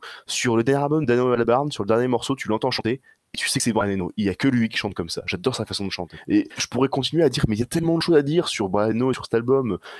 Des trucs à dire sur, euh, sur, ses sur ses engagements personnels. C'est un type qui est extrêmement intelligent et qui, au fur et à mesure des années, euh, il a cru direct en Windows, par exemple. euh, il a cru direct, il a compris direct que, que l'ordinateur personnel et la, la plateforme Windows allaient révolutionner le monde. C'est quelqu'un qui, qui fait en politique. On peut être en désaccord avec lui, mais c'est quelqu'un qui est très intelligent. Pour l'anecdote, il est pote avec Enis Varoufakis. Je vous conseille une interview croisée dans Le Guardian qui est absolument passionnante. Vraiment, on va être en désaccord en politique avec eux, mais c'est absolument passionnant ce qui se dit à ce moment-là. Et pour, mais vraiment, pour revenir à vraiment à Another Green World, juste, c'est un album qu'il faut écouter, c'est parce que c'est, c'est son album le plus, c'est son album essentiel, je pense, c'est son album le plus important, c'est son album le plus beau. Moi, c'est mon album préféré, c'est son album le plus beau qu'il ait fait à mes yeux. Et voilà. Quand on écoute un truc comme The Big Shift, mais que dire? Que dire à part que c'est magnifique? C'est magnifique, mais je finirai en disant que quand même, écoutez aussi Before and After Science, qui est peut-être un peu mieux. Il, tu décolères pas. Before and After Science doit être mon deuxième préféré. Merci en tout cas. Donc euh, écoutez euh, Brian Eno, écoutez cet album. On va nous passer au quiz. Quelle locution Ah oui Oui, ça y est, c'est bon. Bien joué, oui. Oui, oui, oui, oui, oui. C'est déjà... ga- Ah oui, oui, oui, oui, oui. Rugby. Ah ouais, ouais, ouais. Voilà, peut-être les bruitages de questions pour un champion étaient faits aussi par Brian Eno, qui sait. Et le quiz, et c'est toi qui as préparé le quiz, Black Sad. Incroyable. Et oui, pour une fois, j'avais envie de faire un quiz, je sais pas pourquoi. Euh, et euh, ça- je pense que ça va être court parce que les morceaux sont souvent faciles à deviner. Et c'est un quiz de 15 morceaux. Et il y a un thème que vous allez deviner. Je pense qu'il est plutôt facile à deviner, surtout au bout d'un moment. Donc euh, je le mettrai seulement deux points pour le thème. D'accord, deux points pour le thème. Et bien, et puis également, hein, puisqu'on est que trois, on va accueillir Loïc pour le quiz. Salut Loïc. Salut, Ça va la forme? Ça va, impec. Ok, écoute, je suis passé pas loin de Nantes en revenant de la Bretagne, mais je me suis pas arrêté. hein. J'ai fait Rennes et puis après Orléans, donc euh, Nantes n'était jamais bien loin. Mais, euh, mais voilà, c'était l'anecdote, ma foi. Et du coup, je vais me taire et puis je vais laisser euh, Black Sad lancer le, le quiz gentiment. Et ben on va pouvoir lancer le premier morceau. Go À la street, je suis fiancé. Zongo. Elle est bonne comme Beyoncé. Zongo. Tu jacques, tu jacques, tu jacques, oui on le sait. Putain. Fuck ce que tu penses. on Alors du coup, oui, ouais, je, je t'écoute, tu as une idée? On dirait bien du Caris. C'est effectivement du charisme. Euh, T'as le morceau? Non, j'ai pas le morceau. non. Oh merde, sérieux? Ben oui, je suis pas fan de Caris, je, je reconnais Ah bon, juste bah. sa voix, tu sais. Ah là là là. Euh, t'as vraiment pas d'idée? Eh ben non. Ok, ben c'était euh, le morceau Blow de Caris, qui était sur, euh, qui était sur, euh, pas sur le bruit de mon âme, sur peut-être sur le bruit de mon âme, je suis pas sûr. Non, c'est sur l'album après le bruit de mon âme, c'était pas sur Dozo? Ah, je sais plus. En tout cas, on va passer au morceau suivant. Donc, euh, bravo Wazoo, ça te fait un point.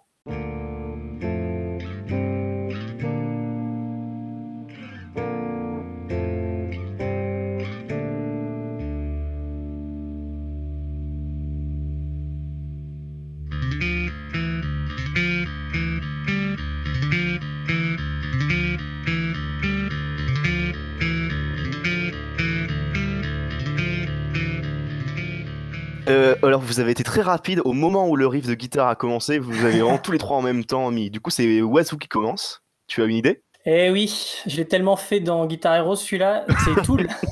Effectivement. Et tu as le nom du morceau, j'espère. Euh, je veux dire, euh, Schism, c'est celui-là? Euh, c'est ça, Schism, je pense. Schism, Mais oui, oui, pardon, c'est- oui, on dit pas schism. Le mec, il sait pas.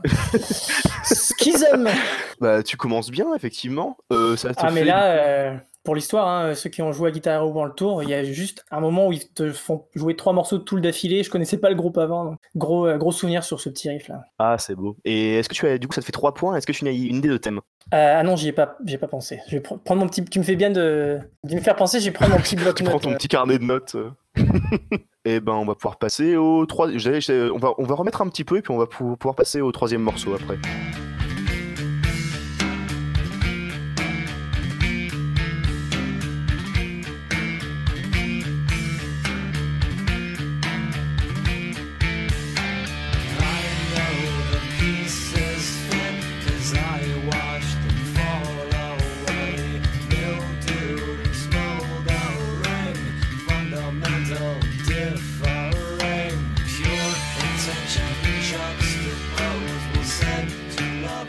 Ce morceau est très bien. euh, ça me donne envie d'écouter Tool. Bon, on va pouvoir passer au quatrième Et morceau. Tool qui est arrivé sur Spotify. Oh, et ben voilà, ok, ce sera l'occasion. Tout juste là. Et ben, quatrième morceau.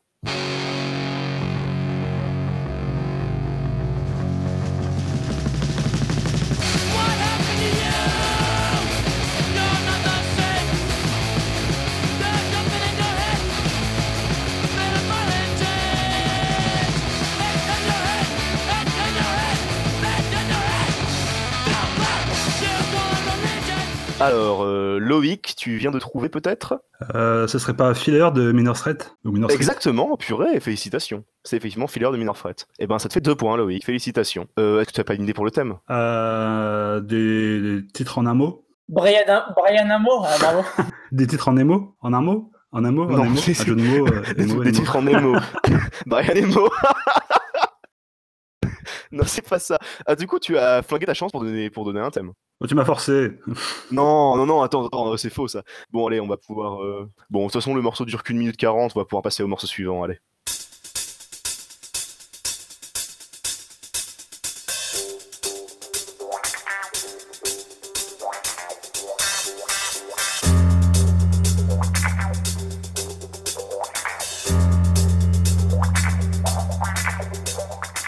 Ben dis donc, euh, tu as le rythme dans la peau, euh, Loïc. C'est qu'est-ce que tu penses que c'est? Qu'est-ce que qu'est-ce que tu penses? Euh, J'y pense que c'est euh, Shaft par Isaac Hayes. Exactement, le très bon morceau de soul qui est sur la BO du film ben, Shaft justement. Et euh, ben, du coup, tu... tant pis pour l'idée. Mais si quelqu'un d'autre a une idée de thème peut-être, du tout, on va remettre quelques secondes parce que quand même c'est super stylé, Isaac Hayes, et puis on va pouvoir passer ensuite au morceau suivant.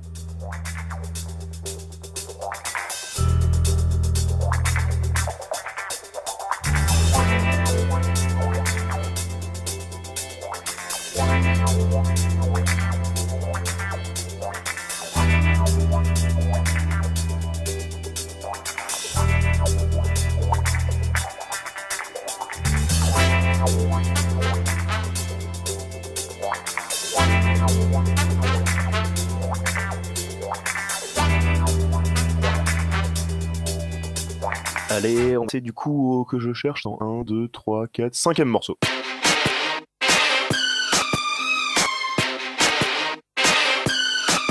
Celui-là, je savais que ça allait se faire à la vitesse. Alors, euh, ben, c'est Loïc qui a, qui a, l'a trouvé en premier, parce que j'imagine qu'il l'a trouvé. C'est quoi? Désolé Martin, euh, c'est Toxic de Britney Spears. Exactement, je sais que tu es fan de Britney Spears. Entre autres, oui. Et ben, ça fait du coup 6 pour euh, Loïc, 3 pour Martin, et toujours rien pour Flavien, euh, mais peut-être qu'il va trouver plus tard, j'ai toujours de l'espoir. Et ben, on va pouvoir euh, remettre un petit peu le morceau, parce que c'est quand même super bien.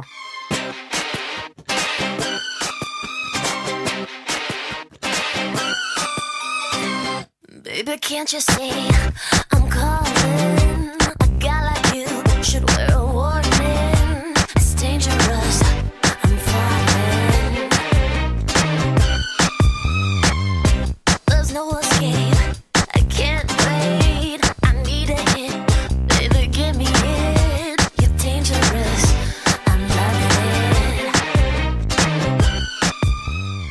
Pouvoir passer au morceau suivant.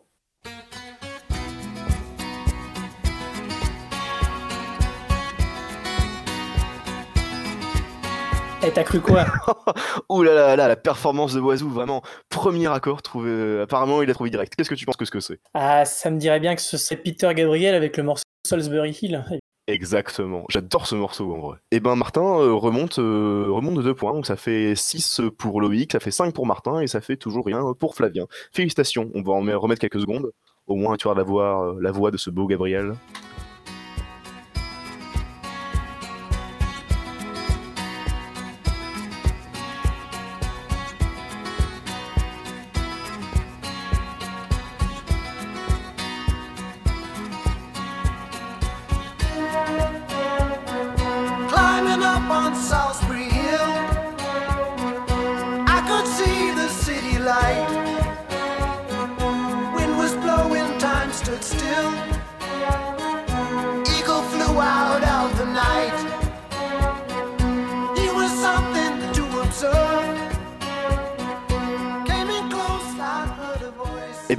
Passer au morceau suivant.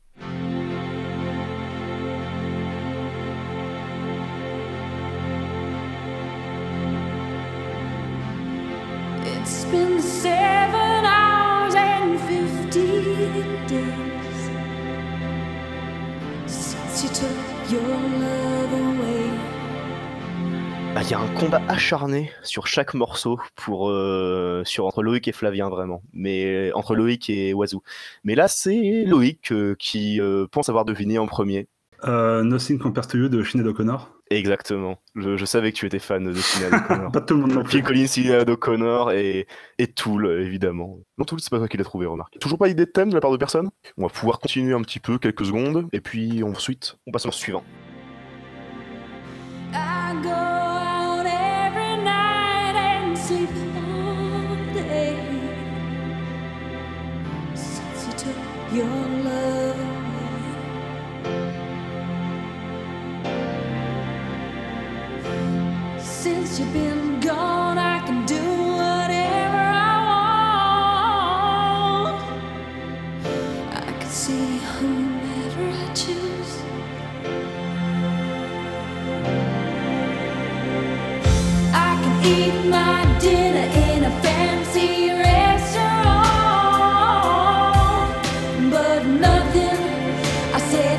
Bon, allez, on passe au morceau suivant.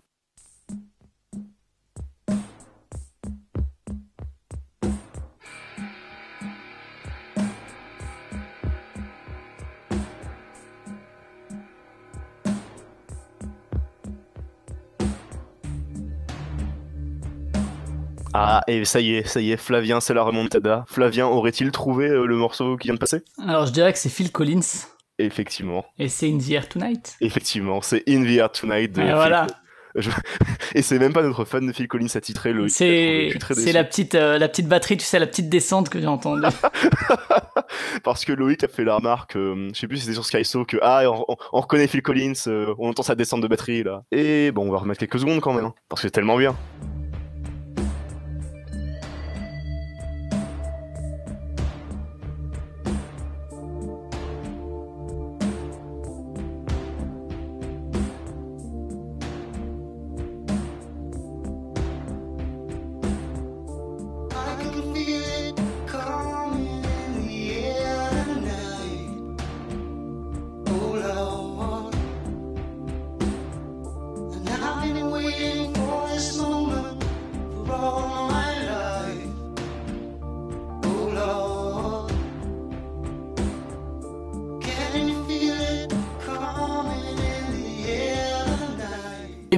Passer au morceau suivant.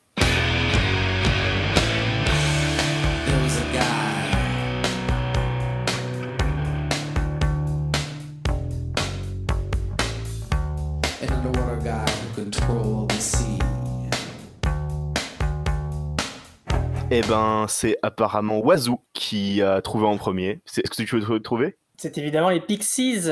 Effectivement, et quel morceau? Par contre, j'avoue que je sais plus trop les titres. euh, Je veux dire là. C'est pas D-Baser Non, non, non, c'est Monkey Gone to Heaven. Ah, Monkey Gone to Ah Heaven. oui. Oh putain. This monkey Monkey gone to Gone to heaven, to Heaven. God is sad. Bref. Eh ben, félicitations. Euh, du coup, c'est 8 pour Loïc, 6 pour Martin et 2 pour. Ou c'est le contraire, je sais plus. Ah oui, c'est 8 pour Loïc, 6 pour, euh, 6 pour Mar, 6 pour Oiseau, et 2 pour Flavien pour l'instant. C'est bien On ça. va pouvoir en mettre quelques secondes, parce que c'est quand même vachement bien cet album, je l'ai écouté il y a pas, réécouté il y a pas longtemps, il est vachement bien.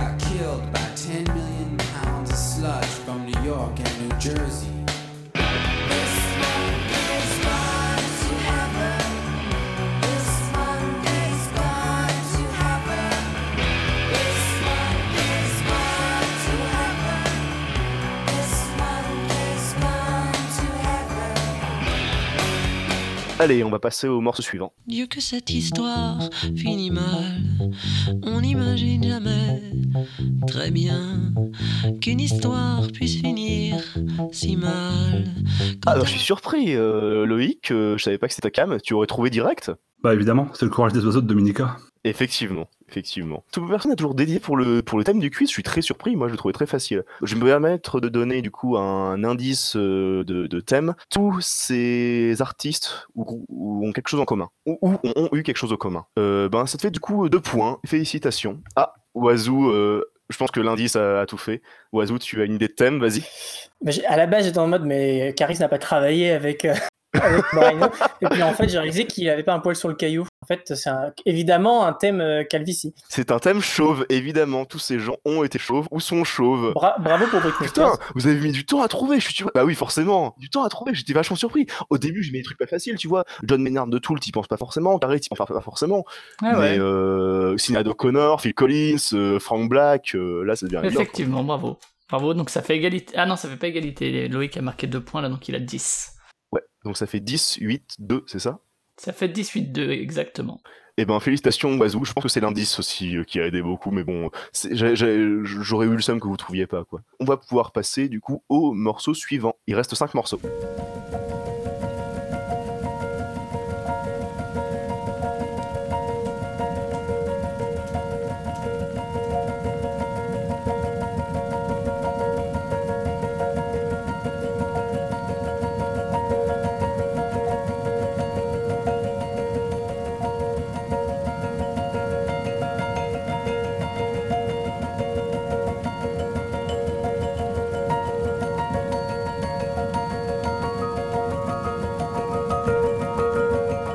Alors, euh, Loïc, est-ce que tu aurais une idée de ce que c'est? Euh, un peu au pifomètre, je dirais Nils Fram. Eh ben putain, félicitations, c'est bien Nils Fram. Parce que actuellement, Nils Fram n'a pas un poil sur le caillou. Il, s'est- il- on peut le voir sur les premiers du dernier album. Il a le crâne glabre, c'est absolument magnifique. Eh ben, t'as pas d'idée pour le morceau? Non, pas du tout. Eh ben c'est... Euh... Ah, Oiseau fait la remarque, maintenant le thème aide, effectivement. Eh ben c'est le morceau Mort, qui est le dernier morceau euh, de Felt, et qui est aussi sur, euh, sur Spaces. Eh ben... On va pouvoir passer au morceau suivant. Fais péter le son dans ta caisse, ça c'est obligé, obligatoire. Envoyer des mandats au poteau rêve, c'est Alors, Oiseau, est-ce que tu aurais euh, l'artiste ou le morceau? Euh, c'est Nino. Non, pas du tout. Oh putain, merde. Attends, Il est chauve, non, lui. Attends, du coup, Loïc, aurait-il trouvé? Tu as une idée, Loïc? Euh, Seth Gecko Effectivement. Ah, t'as le morceau? Oh, non plus, non. Oh, pff, Bon, je te, je te l'accorde quand même, c'est 16 Gecko Filter Capote. C'est un duo de chauves. Ah oui. Je suis euh, comme le chantait Al Capote, il y a, le rappé Al Capote il y a pas longtemps. J'ai la calvitie, je- enfin il le rappe sur le morceau. J'ai la calvitie, je dois me raser le crâne comme Eric Judor. Et on va continuer avec cette paire de chauves pendant quelques instants parce que ce morceau est absolument délicieux. obligatoire. Faire un détour chez la daronne pour manger, c'est obligé, obligatoire. Qui tuera Philippe là, Philippe là, ah, tu es. Pute, y a aucune ambiguïté. J'ai toujours envie de niquer. Je viens tous vous vampiriser. Toi, t'es qu'une antiquité. Et ben sur ces paroles très poétiques, on va pouvoir passer au morceau suivant, le douzième morceau.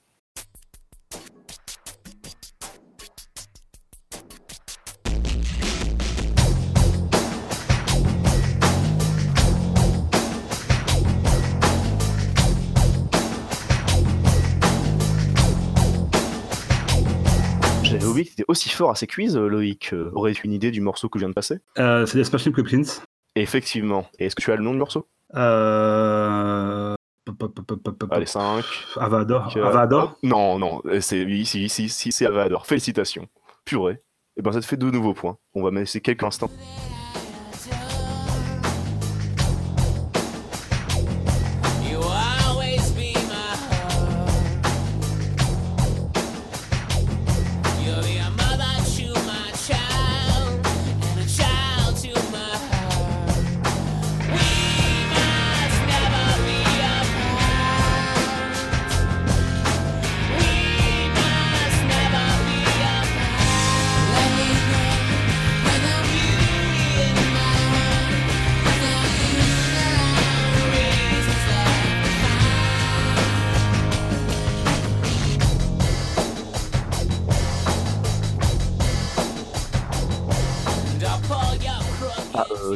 Du coup, on va pouvoir passer. euh, J'ai dit une bêtise, c'était le 13e. Du coup, on va pouvoir passer au 14e et avant-dernier morceau de ce quiz.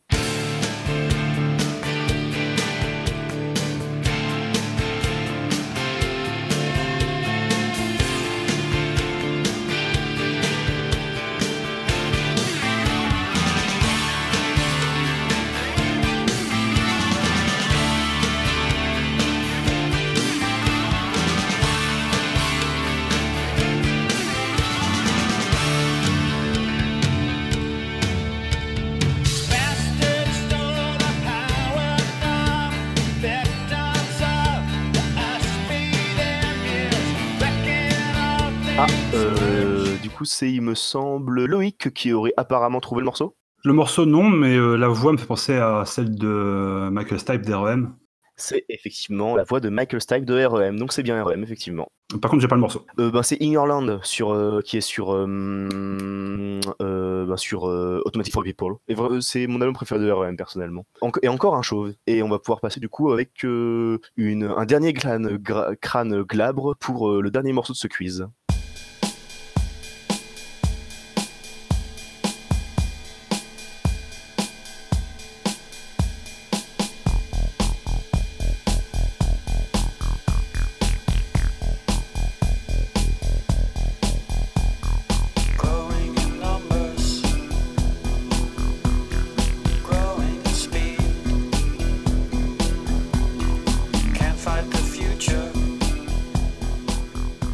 Je m'attendais à ce que. Je sais pas pourquoi maintenant je m'attendais à ce que tu le trouves, vu que tu, tu as particulièrement bien géré ce quiz. On peut dire que tu as gagné. Du coup, qui tu penses que c'est qui l'auteur de ce morceau? Et quel est ce morceau? Euh, bah, le, je dirais par élimination, un chauve qui fait ce genre de truc, je dirais Moby. Par élimination. Genre, on a fait tous les chauves, il restait plus que lui. Et t'as le nom du morceau? Euh, si tu le laisses encore un peu, oui, mais là non. euh... Allez, je vais te le laisser quelques secondes.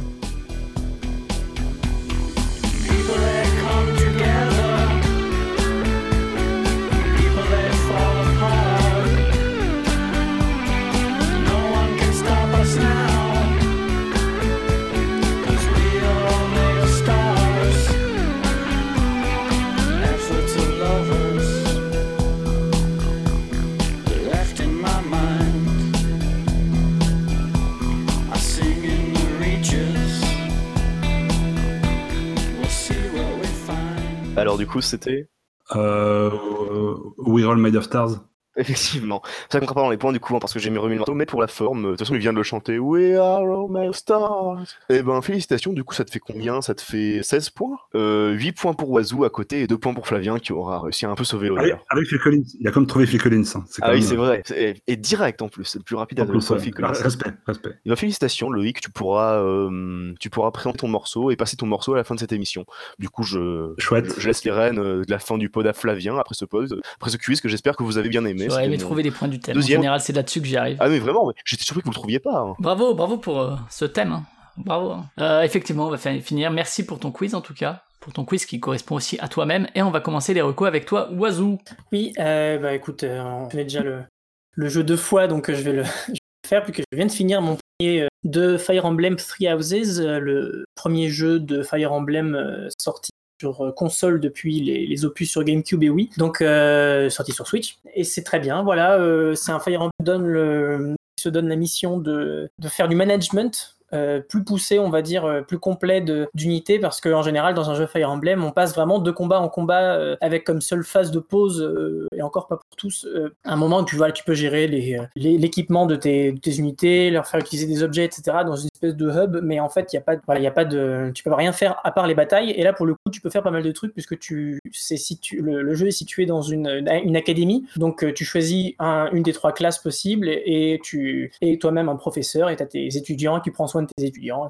Et, euh, et donc voilà, il y a toute une partie. aussi, je crois. Oui, tout à fait. euh, Mais ça, c'est depuis les derniers Fire Emblem, tu peux euh, gagner de l'affection avec certains étudiants en choisir un pour te marier avec à la fin si t'as envie. Si t'as envie de profiter du côté euh, dating simulator de Fire Emblem, c'est possible. Mais en tout cas, le, j'attendais surtout le jeu en, en termes de, de tactique RPG, ce qui est quand même la base de Fire Emblem, et c'est bien. Euh, Il y a juste euh, voilà certaines phases où qui, qui peuvent être un peu répétitifs, comme justement on a certaines missions qui se répètent pour pouvoir grind certaines, certains trucs. A, le, le flow est, moins peut-être moins bien géré que dans un Fire Emblem ordinaire où passe de bataille en bataille et la narration ne s'arrête pas, etc. Là, peut-être que c'est plus en... On fait pas mal d'allées et venues, etc. Il y a des quêtes FedEx. Le, rythme est peut-être un peu plus difficile à choper, mais, euh, mais pour le coup, le côté gestion, est- je trouve, est bien rendu, surtout pour le, euh, tout ce qui est le soutien, parce qu'une une des grandes euh, spécificités des jeux Fire Emblem, c'est que chaque personnage a sa petite histoire, mais tu, tu ne la connais que si tu le fais discuter avec d'autres personnages euh, en, euh, en les mettant à côté sur le champ de bataille, etc. Et là, tu as des manières plus faciles d'accéder au soutien de chaque personnage, ce qui fait que c'est le premier jeu Fire Emblem où vraiment je commence à vraiment savoir ce qui se passe euh, dans la vie de chacun des, des protagonistes. Et ce m'avait manqué dans les autres, je trouvais que c'était contre-intuitif de devoir foutre des unités à côté sur le champ de bataille pour les faire se parler alors que tu as un combat à gagner. Et là, pour le coup, ça permet de donner une, une, une zone différente pour pouvoir faire tout ça. Et donc, il y a plein de choses que je pourrais dire et je vais m'arrêter là. C'est quand même très bien. Voilà, c'est un, un jeu qui arrive à être. Tu joues à bien, quel euh, niveau? Tu joues avec la permadesse quand même ou pas? Parce que je sais qu'il y a plusieurs niveaux de difficulté parce que ça vise aussi un public plus large. D'ailleurs, il s'est, plus, euh, plus vendu que les précédents, il me semble. Il s'est très bien vendu là la première semaine. Mais euh, c'était quoi ta question? J'ai pas. en termes de difficulté, tu joues à quel niveau? Parce que je sais qu'il a plusieurs onglets Eh justement. ben, Il le- il y a le choix entre difficile et. Et- Mais tu as le choix entre plusieurs niveaux de difficulté. T'as, euh, si quelqu'un meurt dans un combat, il revient pas, ou il revient. Moi, j'ai choisi qu'il revient pas, et, et en niveau de difficulté difficile. Donc ça va, le jeu devient plus dur à partir de la moitié, et là, je je suis assez satisfait. Qu'à la base, je trouvais que c'était un peu facile, parce qu'on a des unités qui sont facilement pétées, mais là, finalement, ça devient vraiment dur. Et il y, y aura le mode de dif- de difficulté euh, lunatique, Ah oui, qui qui devrait arriver, sortir, euh, qui, sera, qui sera mis dans un patch prochainement. Donc euh, je, je- je ferai à l'occasion euh, le jeu en lunatique parce que c'est c'est ça qui est intéressant aussi de pouvoir. euh, Bref, euh, c'est bien. Très bien, merci Oiseau, on va te laisser là parce que tu dois partir, tu peux dire au revoir comme ça tout seul. Je, je serai là peut-être encore un peu à côté, c'est qu'il faut que je Ah. me prépare. Mais je, Bonne préparation, on va enchaîner avec toi euh, Black Sad. Qu'est-ce que tu recommandes cette semaine? Ouais, ben moi, euh, comme souvent, euh, mine de rien, je, vais recommander un livre. Je vais recommander un livre qui s'appelle euh, Le rhinocéros d'or, qui est un livre de... Ah, euh, Fr- François... Ah, le nom de l'auteur m'échappe. Attends, je le retrouve. Livre de François-Xavier Fauvel, qui est un livre euh, d'histoire qui va, qui va raconter l'histoire de l'Afrique. Mais en fait, le truc, c'est que c'est l'histoire de l'Afrique médiévale. Alors c'est fascinant, hein, les royaumes du Mali, le Kilwa hein, sur la côte Swahili, l'Éthiopie, etc., etc., le, le, le Caire et les Mamelouks. Euh, mais le problème, c'est que c'est un truc où on manque de sources là-dessus parce que c'est des, des, des mondes qui avaient une culture essentiellement orale. Et du coup, euh, ils ont il fait le choix en fait de raconter l'histoire du continent africain médiéval, dont il est spécialiste, hein, dont il est le grand spécialiste français et un des plus grands spécialistes mondiaux, euh, à travers des petites histoires. Il va prendre un objet, une lettre, un fait, euh, une église, et il va raconter quelque chose sur, euh, euh, sur un endroit du continent africain à partir de cet objet-là. Il va prendre le témoignage du Mansa Musa du Mali, qui était le- le- l'empereur du Mali au Moyen Âge, pour raconter comment, comment marche la royauté au Mali. Il va prendre, euh, il va prendre le témoignage d'un archéologue français du 19e pour parler de la façon dont on allait extraire le sel dans le Sahara. Il va prendre euh, un extrait de Marco Polo pour parler de Maïgar, etc., etc. Et c'est pas à claque que je m'attendais parce qu'on m'avait beaucoup vendu ce livre, mais c'est quand même un livre qui est très beau, qui très très intéressant, euh, qui est iconoclaste vraiment, qui remet beaucoup en question euh, beaucoup de choses euh, de ce qu'on savait sur beaucoup de choses dont, on pour- dont on pourrait douter sur l'histoire de l'Afrique. Et non, vraiment, le, le Rhinocéros d'or de François-Xavier Fauvel, livre passionnant. François-Xavier Fauvel qui, qui vient d'être reçu au Collège de France pour une chaire d'archéologie des mondes africains et qui mérite amplement parce que ce, livre était vraiment très très réussi. Très bien, merci pour cette recommandation historico-littéraire. Loïc, Alors moi je vais recommander quelque chose euh, dont je suis très content d'avoir fait euh, la pseudo-acquisition. C'est un truc que je cherchais depuis euh, super longtemps. J'avais acheté une GameCube sur, un, sur une brocante il y a quelques années. Et je cherchais toujours ce jeu, mais je le trouvais toujours super cher ou alors pas du tout. Et donc du coup je me suis résolu à prendre un émulateur GameCube sur les bons conseils de Martin. Et j'ai téléchargé Luigi's Mansion. alors le premier alors? Ouais, le premier. Et euh, donc du coup, j'avais jamais joué et euh, je cherchais depuis. euh, J'en avais vraiment une une image tellement cool de ce jeu que je voulais y jouer depuis très très longtemps. Et du coup, j'y ai joué juste ce week-end. J'ai fait quelques heures comme ça pour essayer parce qu'à ce qui paraît, il est quand même assez rapide. Mais je trouve ça épatant. Comme jeu, déjà l'idée de faire de Luigi le héros principal du jeu pour une fois. De pas mettre euh, de pas mettre Mario au centre parce que Mario a disparu et Luigi est à sa Luigi est à sa recherche. Et euh, donc tout le jeu c'est euh, bah voilà, tu visites un manoir euh, et tu cherches euh, Mario.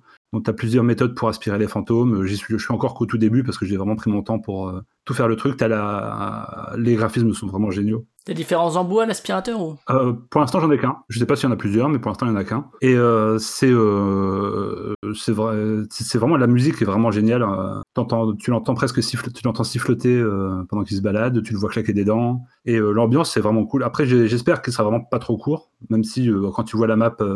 Quand tu vois la map qui a l'air d'être un, espèce de comme un donjon, qui, euh, qui a l'air assez réduite, mais euh, je pense qu'en y allant petit à petit, euh, ça va. Voilà, donc je suis très content d'avoir enfin chopé ce jeu, même si j'aurais préféré l'avoir en vrai pour jouer sur la sur la vraie console, mais bon, un émulateur c'est toujours ça. Toujours ça, tu peux quand même jouer. Voilà. Ok, donc Luigi's Mansion donc de Nintendo, sorti déjà il y a quand même une quinzaine d'années, même plus, puisqu'il est sorti en 2001 Plus- sur en euh, 2002, 2001, 2002 2002. en. Europe sur GameCube. Après, il est ressorti sur 3DS apparemment. Ouais, et il y a un euh, 3 qui va sortir bientôt sur Switch. 3, c'est ça qui est sorti en 2019 sur Switch euh, après un 2 qui était sur 3DS également. Merci en tout cas Loïc. Et moi de mon côté, pendant mes vacances bretonnes, j'ai lu un petit peu, j'ai joué aussi un petit peu, mais là c'est deux bouquins. Euh, Rappelez-vous, il y a quelques émissions, Michael avait recommandé l'américain de Henry James, donc je suis en train de lire actuellement, qui est un roman quand même de 600 pages, donc là c'est un peu plus costaud, mais j'ai lu deux nouvelles avant parce que j'aime bien quand je découvre un auteur, me... quand il a fait des nouvelles, me plonger dedans pour voir au niveau du style, etc., si ça me plaît. Et donc là j'avais lu le motif dans le tapis ou l'image dans le tapis, ça dépend des versions, et euh, Le Menteur, et c'est deux très bonnes nouvelles. Donc euh, Henry James, c'est un auteur de fin 19e, début 20e, disons, là c'est des nouvelles de 1888 et euh, 1896, et euh, donc deux nouvelles assez différentes, puisque le motif dans le tapis, c'est euh, un critique littéraire en fait qui rencontre un auteur dont il a fait une critique et qu'il admire pas mal, et l'auteur en question lui dit euh, Ah, vous êtes gentil, etc. Mais en fait, personne n'a jamais vu euh, ce que je mets dans l'ensemble de mon œuvre, quoi, ce, motif dans le tapis, justement, qu'est-ce qui irrigue le tapis en fait de toute mon œuvre, ça toute personne ne l'a jamais trouvé, et donc sur une centaine de pages, euh, ça se passe autour de ça, euh, sur euh, sa rencontre avec l'auteur, euh, la façon dont euh, il l'aime et il le déteste en même temps parce qu'il trouve pas euh, les différentes personnes avec qui il partage ce genre de trucs, très très bien. Et le menteur, qui est en fait euh, aussi une, une grosse centaine de pages, et qui est là cette fois-ci, en fait c'est un, un peintre qui fait un portrait dans une maison et qui voit euh, une ancienne pas conquête, mais quelqu'un dont il était amoureux plus tôt, euh, des années avant, qui est avec un, colonel qui, euh, qui est un mythomane en fait, qui ment sans arrêt et qui et donc ce peintre euh, va finir par peindre ce colonel et en fait le, par essayer de représenter tout ce mensonge, euh, alors que c'est quelqu'un de très agréable en dehors de ça, etc. C'est pas forcément euh, un menteur connard quoi, mais c'est juste qu'il ment tout le temps et donc il essaie de faire représenter ça dans, sa peinture. Voilà, donc c'est ça tourne un peu autour de ça, donc c'est deux très très bonnes nouvelles. Pour le coup si vous voulez rentrer dans, son univers euh, voilà c'est pas cher c'est ça doit être 2 euros par nouvelle avant de vous lancer dans des trucs un peu plus costauds. Euh, je recommande beaucoup. Très bien écrit très agréable à lire euh, tout ça tout ça. Personnage très bien caractérisé c'est très bien.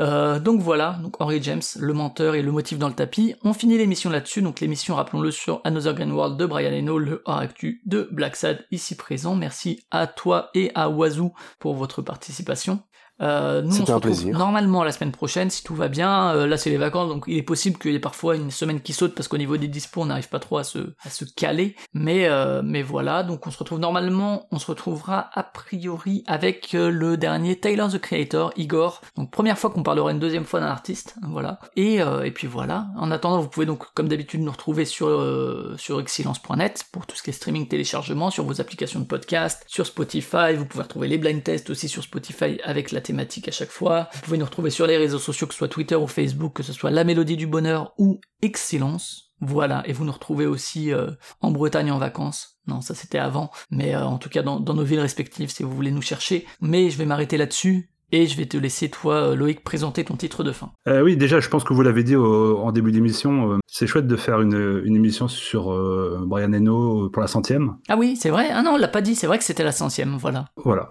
On n'a pas fait de truc particulier, mais c'est la centième de la Mélodie du Bonheur. Merci de le rappeler. faudra souffler les bougies. C'est ça, sans bougie. C'est ça, c'est beau. Espérons qu'il y en ait 100 encore. Et euh, donc, euh, mon morceau, c'est un titre qui date de 2016. euh, c'est un titre de l'album Voix d'Aluc Todolo, qui est un trio français qui fait une. euh, je sais pas comment on pourrait dire. comment on pourrait classer ça. Du black expérimental euh. je reprends un peu les tags qu'il y a sur Bandcamp. Mais voilà, c'est un peu ça et un peu autre chose. Et donc, c'est un groupe que j'aime beaucoup.